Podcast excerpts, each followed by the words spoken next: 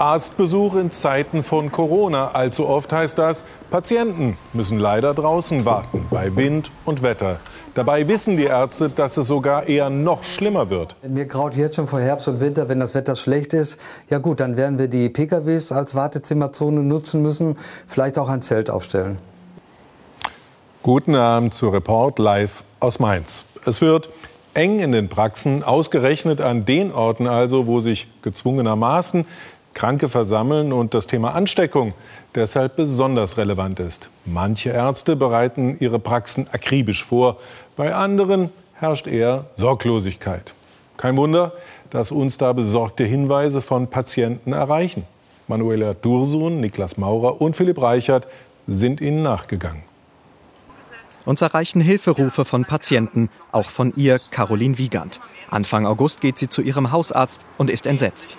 Beim Arzt habe ich es nicht äh, damit gerechnet, dass es so eng und ja, auch keine Hygieneregeln eingehalten werden. Es war einfach mega überfüllt. Es hat, wurde nicht gelüftet. Also man fühlt sich der Situation hilflos ausgesetzt.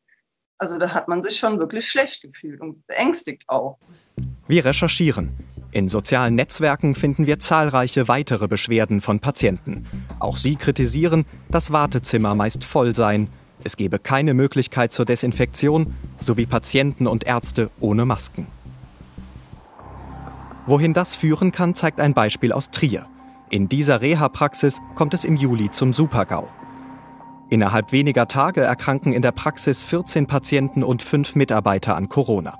Sie verbreiten das Virus sogar über die Landesgrenzen hinweg, bis in die Eifel, nach Luxemburg und nach NRW. Mindestens 51 Menschen sind am Ende infiziert. Die Trierer Reha-Praxis wird also offenbar zum Superspreader. Dass wir hier drehen, ist nicht gerne gesehen. Eine Ärztin spricht uns an. Wollen Sie sich denn dazu äußern? Sagen will sie nichts, aber sie versucht zu verhindern, dass wir hier drehen. Schickt schnell noch die Patienten nach drinnen. Trotzdem gelingt es uns, mit mehreren Patienten der Praxis zu telefonieren. Sie wollen nicht vor die Kamera. Berichten, Abstandsgebote und Maskenschutz seien zum Teil nicht eingehalten worden. Inzwischen ermittelt auch die Stadt Trier in dem Fall. Der Praxisbetreiber weist die Vorwürfe auf Anfrage zurück. Dass die Corona-Fälle von dem Reha-Zentrum ausgingen, sei rein spekulativ.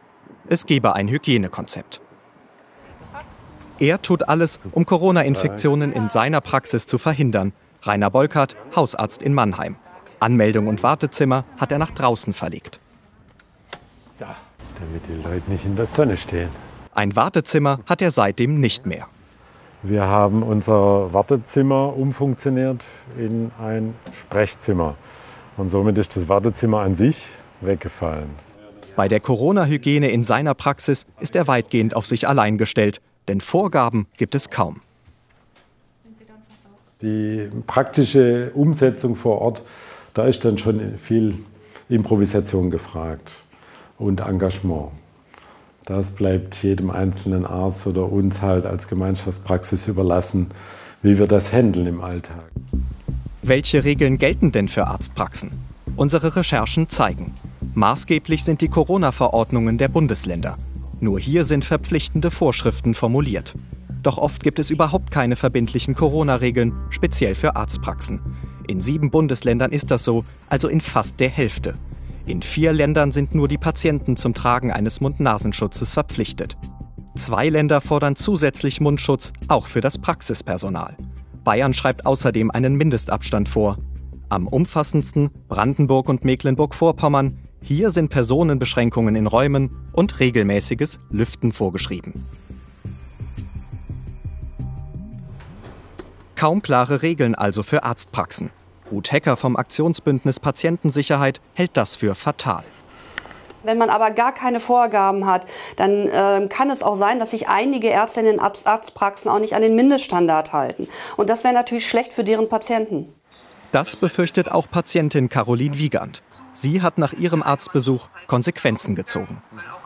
Für mich war das ein großer Vertrauensbruch. Doch. Also ich überlege es mir wirklich zweimal, ob ich wirklich mit meinem Anliegen zum Arzt muss oder ob es ausreicht, sich in der Apotheke beraten zu lassen oder ob man Dr. Google im besten Fall fragt, um diese Situation halt aus dem Weg zu gehen. Okay. Und Hausarzt Rainer Bolkert fürchtet, dass es bald noch schlimmer wird. Denn im Winter kann er seine Patienten nicht draußen warten lassen und plant schon jetzt Container ein. Ich könnte mir vorstellen, dass man hier vorne, da ist ja noch so ein Platz ja. Äh, zwischen Bäckerei, Weinhandel und den Autos, mhm. da könnte man eigentlich auf dem Platz eine, einen Container hinstellen. Der könnte da als Warteraum dienen. Viele Ärzte haben solche Möglichkeiten nicht. Und im Herbst werden deutlich mehr Patienten in die Praxen kommen. Mhm. Jetzt beginnt ja auch die Grippezeit. Das heißt, äh, es werden infektiöse Patienten in die Arztpraxen vermehrt strömen.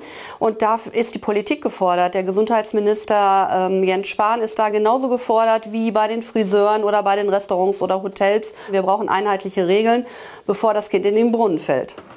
Und was plant Jens Spahn? Auf Anfrage teilt er mit, die konkreten Verordnungen seien ausschließlich Sache der Länder. Haben die denn vor, einheitliche, verbindliche Regeln einzuführen? Wir fragen die Vorsitzende der Gesundheitsministerkonferenz, Dilek Kalaitschi. Für ein Interview mit Report Mainz hat sie keine Zeit und auch unsere Fragen beantwortet sie nicht. Im Herbst werden Outdoor-Wartezimmer nicht mehr möglich sein. Dann wird der Druck auf die Politik steigen, klare Regeln zu schaffen. Ja, unter reportmainz.de gibt es zum Thema noch ein aufschlussreiches Gespräch zum Nachhören, bei dem sie unser Autor mit auf die Recherche nimmt.